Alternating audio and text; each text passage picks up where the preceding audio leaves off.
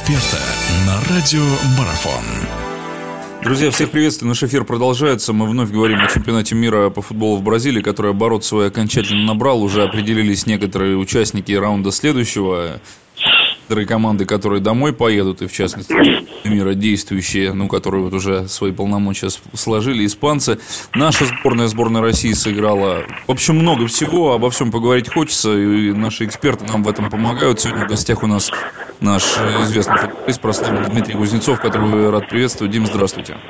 Здравствуйте, добрый день. Дим, слышал ваш комментарий относительно игры нашей сборной. Я не знаю, достоверно, недостоверный. Вы так, э, ну, не, я уж не знаю, насколько не лестно, но, по-моему, так целиком и полностью с вами согласен. Назвали нечто вроде похоже, чем-то похожим на тягомотину игру нашей команды. Так ли это? И если это действительно тягомотина, то почему так получилось, как вы считаете? В чем корень этого тягомотного? Ну, во-первых, наверное, хочется сказать, что если мы считаемся классной, добротной командой с хорошим тренером, мы должны в хорошем стиле, наверное, без э, натуг каких-либо обыгрывать Южную Корею, которая не является топовой командой. Вот. А Тягомотина, я думаю, почему? Потому что мы очень долго запрягали, очень много брака было, а встрепенулись только тогда, когда нас прижало при счете 0-1. И сразу скорость появилась, и мысль, и азарт, и желание – вот поэтому я назвал Тягомотина 75 минут игры. Ну, я с вами целиком и полностью соглашусь. Здесь другое дело, что, может быть, действительно стоило пропустить, может быть, пораньше, может быть, это бы помогло. Вот сейчас идет, следующая у нас игра, идет игра с Бельгией. Да, качество игры команды Бельгии, многие, там тоже многие говорят, что оставляет желать лучшего. Но вот в чем разницу лично я вижу, вот согласитесь, нет, что бельгийцы, как раз пропустив гол и пропустив его достаточно быстро, они искали эти ключи к воротам Алжира, и они их нашли. Пусть там не очень э, и ярко это все выглядело, но есть результат. Почему здесь? Вот, вот что произошло? Говорят о том, что они перегорели. На, я про наших сейчас. Они действительно mm-hmm. перегорели или что это? Очень долго ждали. Ну, да, ну, может быть, долго ждали, но с другой стороны, э, понимаете, как, как это перегорели? Я, я еще раз повторюсь, что это не Бразилия, не Аргентина, не Германия, не Италия с Англией. Это Южная Корея. Как можно было перегореть? Это должны были южнокорейцы перегореть.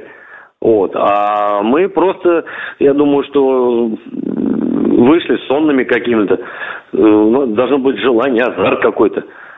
Эту команду мы должны были обыгрывать. Вы вспомните, э, перед Новым годом мы играли с ней э, товарищеский матч.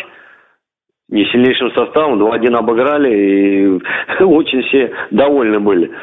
Что же здесь случилось тогда? Ну, что здесь, да, что здесь случилось, это уже... Климат, климат повлиял. Ну, я не знаю, я не знаю. Кстати, вот по данным статистическим, которые проводят там тоже, та же самая Федерация футбола, ФИФА, да, они посчитали, что наша сборная набегала больше всех в, в первом туре-то, пробежали больше ну, всех. Да, я слышал. Да, Но, понимаете, когда, когда ты бегаешь больше всех, должна, должен быть коэффициент полезного действия. А коэффициент полезного действия оказался ниже, наверное, всех. Просто я не знаю статистику. Понимаете, а если люди э, превосходят так всех э, в физической форме, значит, что-то не хватает. Давайте так, или тактики не хватило нам, или э, техники, и исполнительского мастерства. А дирижера нам вот не хватило, вот на Широкову ссылаются, что вот нет у нас... Естественно, я думаю, что Широков это большая потеря. Это э, на данный момент э, футболист, который э, в России э, по мысли и по игровым качествам превосходит всех.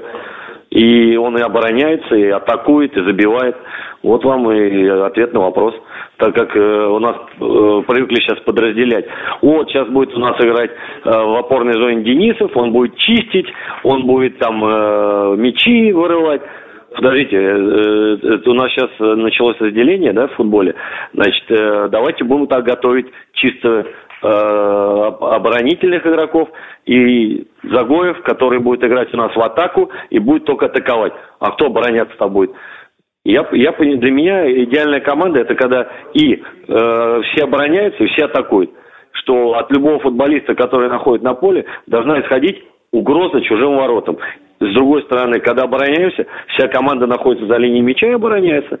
Вот это идеальная команда. Плюс исполнители, которые в нужный момент возьмут игру на себя, обыграют, создадут численное преимущество на половине поля соперника отдадут острый пас или забьют. Вот это идеальная команда. Пока у нас я не вижу этого. Продолжение беседы через мгновение. Оставайтесь на радиомарафон.